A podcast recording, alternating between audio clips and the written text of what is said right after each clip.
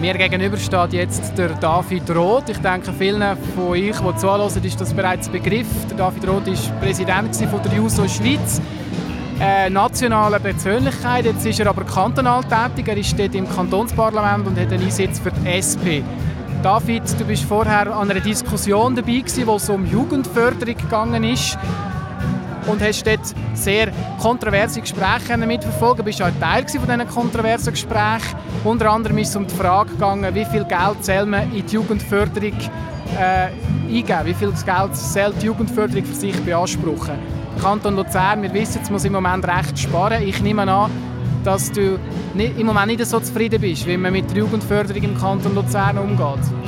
Ich glaube, im Kanton Luzern ist äh, Jugendförderung noch gar nicht das Thema äh, im Moment in der aktuellen Abbaudebatte, sondern geht es darum, dass man wirklich elementarste Sachen, die die Entwicklung der Jugendlichen, von Kindern auch äh, bedingt, überhaupt aufrechterhalten können.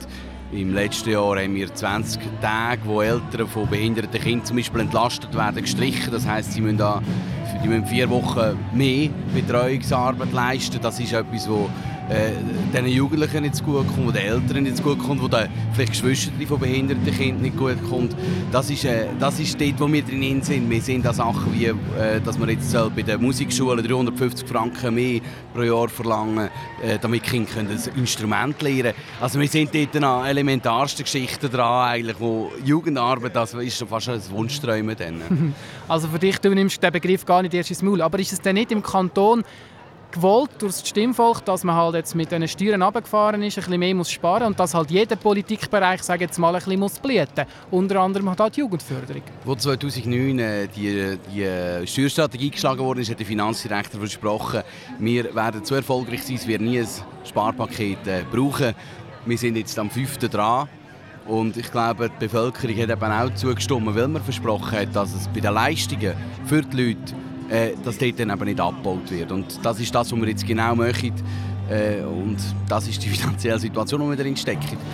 Du sagst eben, es werden Leistungen abgebaut von Seiten des Staates. Siehst du denn auch Möglichkeiten, dass außerhalb der staatlichen Strukturen die Jugend kann gefördert werden In Vereinen, in der Gesellschaft allgemein. So wie ich die Jugendarbeit verstehe, geht es genau darum, dass man das möglichst auch probiert, die Eigendynamik und auch das eigene Engagement eben zu fördern. Aber für das muss man gewisse Freiräume eben schaffen, muss man auch finanzielle, auch örtliche Freiräume schaffen und das bedingt natürlich ein finanzielles Engagement auch von der Gesellschaft. Und ich glaube, wenn wir mündige Bürgerinnen und Bürger eben auch in unserem Staat haben, dann müssen die es eben auch irgendwo in sich, äh, sich äh, müssen, wir, müssen wir dann auch den Raum geben, um die Mündigkeit können zu entwickeln. Und für das ist, für, ist die Jugendarbeit für mich extrem wichtig.